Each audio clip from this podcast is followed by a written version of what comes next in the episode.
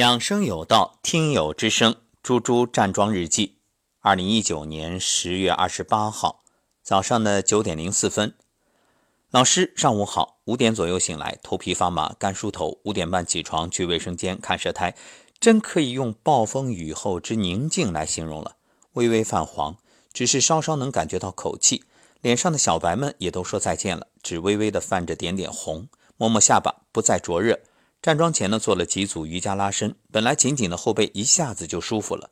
今日站桩，前面五官都在头脑放空，身体放松，观察着自己的一呼一吸，胸口也很是轻快。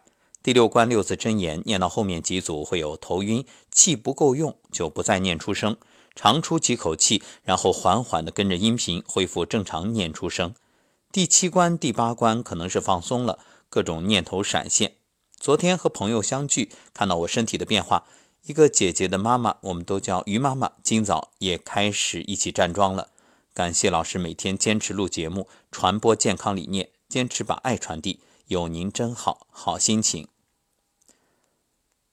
二零一九年十月二十九号，也就是今天早上的七点十六分。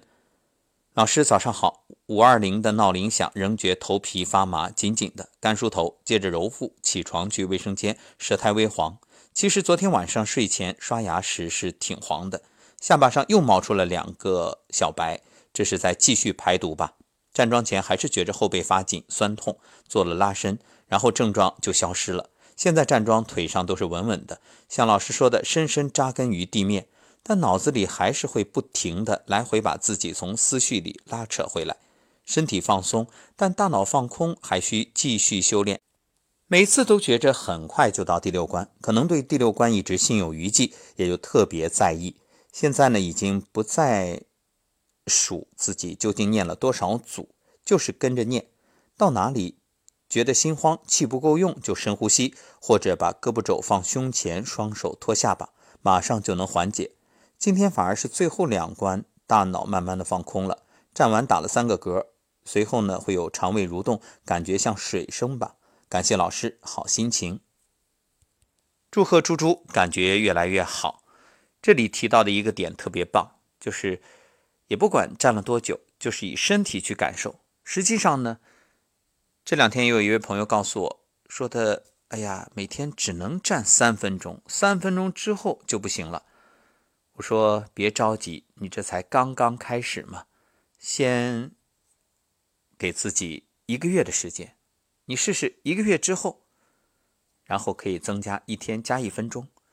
当你觉着不行，手举不动啊，累，然后酸，那说明什么？说明你身体不通啊。真正的站桩不是要强迫自己去站，而是很轻松、很舒服，而且越站越舒服。